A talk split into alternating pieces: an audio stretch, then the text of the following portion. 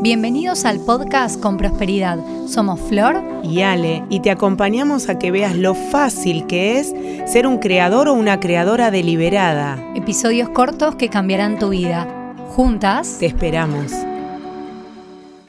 Bienvenidos, bienvenida, bienvenido al sexto episodio del podcast Con Prosperidad. Soy Flor de Baico Malma, un gusto saludarte y estoy acá con Ale de Con Prosperidad. ¿Cómo va Ale? Acá estamos, buen día, buenas tardes, buenas noches. Buenas noches, no Cuando lo escuches, tal cual. Tal cual. Es un placer estar acá, el sexto, maravilloso. Eso que creaste puede ocurrir. Acá estamos. Impresionante, la verdad que fascinadas y me encanta esta energía porque siento que se contagia, que pasa a través del auricular o del audio.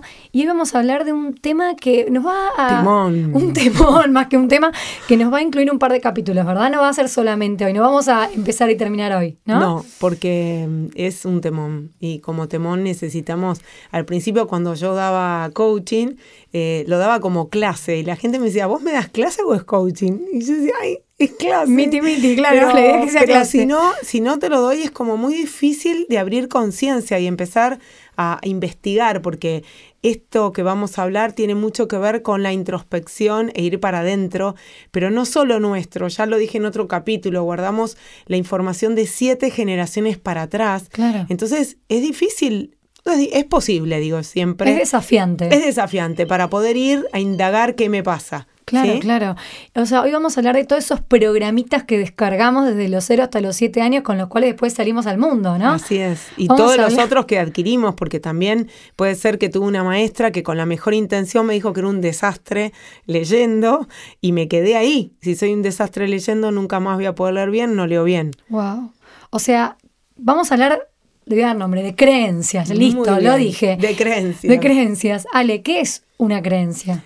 Eh, cuando me lo dijeron abrí la boca así, al estilo de Lala, que siempre digo que Lala cuando va abriendo información a su vida, cae así como esto, ay, no te puedo creer que es así. Es solo una idea, pero es una idea y lo peligrosa es que la hice propia.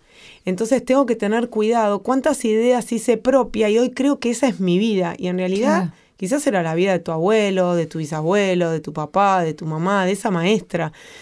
Pero podemos empezar a chequear esta idea. O sea, hoy tenemos la maravillosa oportunidad de chequear qué ideas me estuve repitiendo, qué son lo que creo, y si quiero seguir sosteniendo eso o no. Por supuesto, vos podés elegir. Por eso digo que la victimización eh, te hace inocente y decís, ay, yo no sabía, y te hace inocente, pero te, te pone un candado entre las manos, no te deja avanzar. Y cuando yo elijo, digo, ah, bueno, esta idea, ¿la quiero seguir sosteniendo? Que hay carencia en el mundo, ¿la quiero seguir sosteniendo? Y la elijo, y puede ser que no, yo la saqué y dije, no, me enfoco en todo lo que sí hay, no en lo que no hay. Tal cual. ¿Y de dónde vienen estas creencias?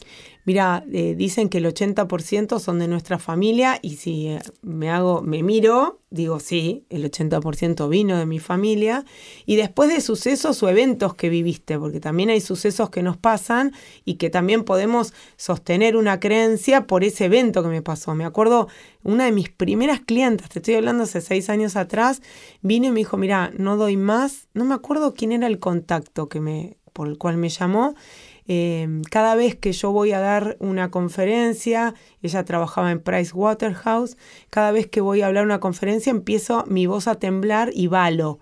Ah, temblaba tanto que parecía como la balada que hace una oveja.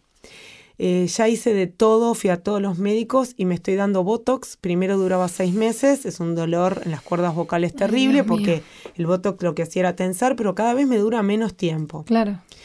Bueno, empezamos a indagar, dije, acá hay una creencia así de cajón. Y empezamos a indagar y su maestra a los seis años le dijo que nunca, nunca iba a poder leer bien. Cada vez que iba a leer, la creencia funcionaba. O sea, no era algo de la familia, pero era algo de un suceso que le pasó a ella. Eh, hicimos la creencia y trabajamos el colapso de anclaje, porque eso es un anclaje, esto es de PNL que a mí me apasiona, vos ya sabés que me apasiona. Hicimos un colapso de anclaje, o sea, eh, pusimos en ese lugar de, miedo y de imposibilidad, pusimos herramientas que ella sí tenía seguridad, em, certeza y nunca más való. Entonces, eh, es importante la automirada. Wow, wow. O sea que de repente todo lo que vemos que no entendemos por qué eso, lo que queremos cambiar puede venir de lo que nos venimos diciendo y podemos ver que hubo una intención positiva, pero que de algún lado viene. O sea, siempre es una idea de otro que hice propia. Siempre es una idea de otro que hice propia y siempre, siempre, siempre tiene una intención positiva. Aunque mi papá me ha llamado tonto. ¿Por qué? Porque esa persona te lo dijo para que cambies. Pero ¿qué nos pasa a nuestra cabeza? Mi papá es el que más sabe y más me conoce, mi papá y mi mamá. Si mi papá dice que yo soy tonto, soy tonto, no hay otra posibilidad. O caprichosa, o intensa, lo que sea. Lo que fuera. Eh, siempre tiene una intención positiva porque el otro quiso que cambies. Lo que pasa es que, que al te lo diga esa persona tan referente, decís, esto es, no hay opción. Y nunca lo cuestionamos. Y lo único que tenemos que hacer es hacer consciente una cadena consecutiva de pensamientos poco saludables que te llevaron a creer en eso.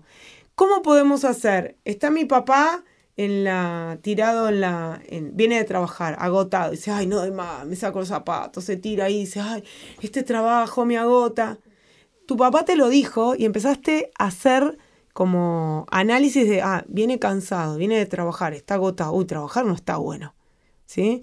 Y ya te creíste que trabajar no estaba bueno. Nunca lo chequeaste con tu papá. Pero quedó que trabajar no está bueno. Claro. Otras veces tu papá no lo dice, llega reventado y se tira el sillón todos los días y le pide a tu mamá algo. Y vos ya asumís esta cadena consecutiva. Que es por el trabajo. De que es por el trabajo y crees que trabajar es horrible. Claro. ¿Sí? Claro. Y otras veces lo escuchaste directamente. Trabajar es horrible. Claro. Entonces, es por lo que escuchamos, por los cinco sentidos las adquirimos, por lo que escuchamos, por lo que se dice, ¿sí? O por lo que observé. Claro. Y es importante, o lo que sentí, ¿no? Importantísimo empezar a chequear todo eso. Claro, y hablando de, de, de, esto de poder detectarla, ¿no? ¿Cómo puedo hacer para detectarla? Yo, a mí me pasa mucho que, em, por ejemplo, en mi casa, que vivo con mi novio, hay veces que yo misma me encuentro diciendo, ay, qué fiaca, qué fiaca. Y todo el día sí. Yo decía, ¿de dónde saqué esto? ¿De qué fiaca, qué fiaca, qué fiaca? Y era algo que repetían personas que estaban muy cerca mío, que lo hice propio y lo empecé a decir en determinados momentos. Y dije, pará, no, no me quiero decir más esto, porque yo este momento lo quiero disfrutar. Entonces, como para detectar las creencias que me están limitando en este momento. Buenísimo. Vos te diste cuenta que venía de otros y empezás a observar qué pasaba en ese tiempo y empezás a reconocer que eso no era tuyo, sino que era de otro. Claro. Primer, como primer paso, Espectacular. Empezar a poder mirar de dónde vienen, porque muchas veces es importante mirar de dónde viene. Claro. No lo tengo, Flor, tan claro de dónde viene. La verdad es que no sé. No importa si no lo sabes. Lo importante es empezar a plantearte esto que vos dijiste, segundo paso. Ya no quiero más decirme qué fiaca, qué fiaca, qué fiaca. ¿Qué me quiero decir? Tercer paso. ¿Sí? Entonces puedo empezar a decirme otra cosa. Luis Hay, que fue la que descubrió un método para trabajar creencias, que era repetirte afirmaciones diferentes de lo que te decías. Claro. Mirándote al espejo. ¿Por qué sirve mirarnos al espejo? Porque el cerebro está mirando que esa sos vos la que se lo está repitiendo. Claro. Y a largo plazo puede venir. Esa es una muy buena manera de poder cambiar lo que me digo. Claro. ¿sí? Pero también tenemos que chequear que quizás fue algo de mi abuela. Entonces ayer hice, estaba en clase y puse, un, bueno, tenía una latita, ¿no? Entonces le hice como ojitos a la latita. la latita miraba como si fueras vos, ¿no? Un palito que, con ojitos que mira para adelante, que es tu futuro. Pero ¿qué hace la creencia? En algún momento decís, me va a faltar. ¿Quién decía me va a faltar? Ponele tu abuela. Esa latita, en vez de mirar para el futuro, se, da, vuelta. y mira a la abuelita. ¿Puede mirar el futuro esta latita? No. no podés mirar el futuro mirando para atrás, pero no nos damos cuenta y vivimos mirando para atrás porque la mayoría no cuestiona las creencias que tiene. Tengo que ahorrar, tengo que ahorrar. Mi abuela decía hay que ahorrar. Buenísimo, se lo agradezco. Tenía dos departamentos. ¿Para qué tenía que ahorrar en un momento donde yo quería darle tiempo a mis hijos y trabajar solo cuatro horas? Claro. Yo elegí trabajar solo cuatro horas. Venía fin de mes, no ahorraba, un dolor de estómago que me retorcí. Yo decía, ¿por qué me duele el estómago?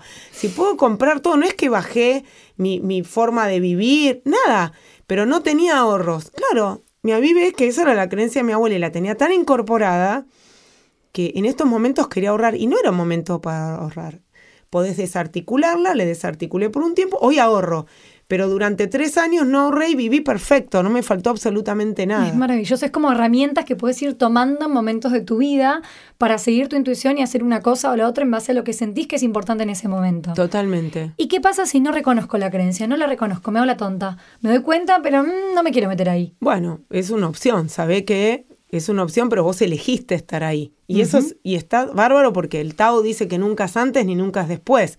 Para algo te sirve, tenés una intención positiva de quedarte ahí. Quizás te gusta ser víctima, te gusta que te miren los demás, pero sabe que no vas a poder ir a ser el creador deliberado al que estamos proponiéndote. Totalmente. ¿sí? Em, así que es, es muy importante. Sonó alguien. es Una alarma.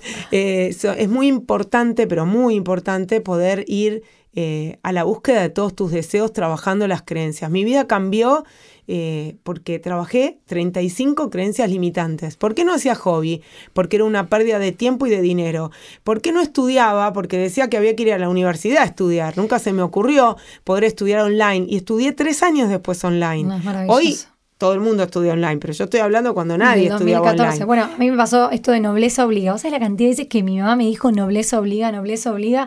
Y claro, vivía corriendo por el otro. Cuando me di cuenta que eso no iba a ser parte más de mi vida y la detecté y pude encontrar la intención positiva y empezar a decirme lo contrario, fue muy revelador. Porque miraste al futuro, no al pasado. Claro, claro. Y tu mamá la tuvo porque le sirvió a ella y está bienvenida. Totalmente, sin juzgar, porque si no es como que me creo en un lugar que tampoco está bueno ponerse ahí. Tampoco. Bueno, Ale, en el próximo episodio vamos a hablar de los ejercicios para empezar a cambiar estas creencias.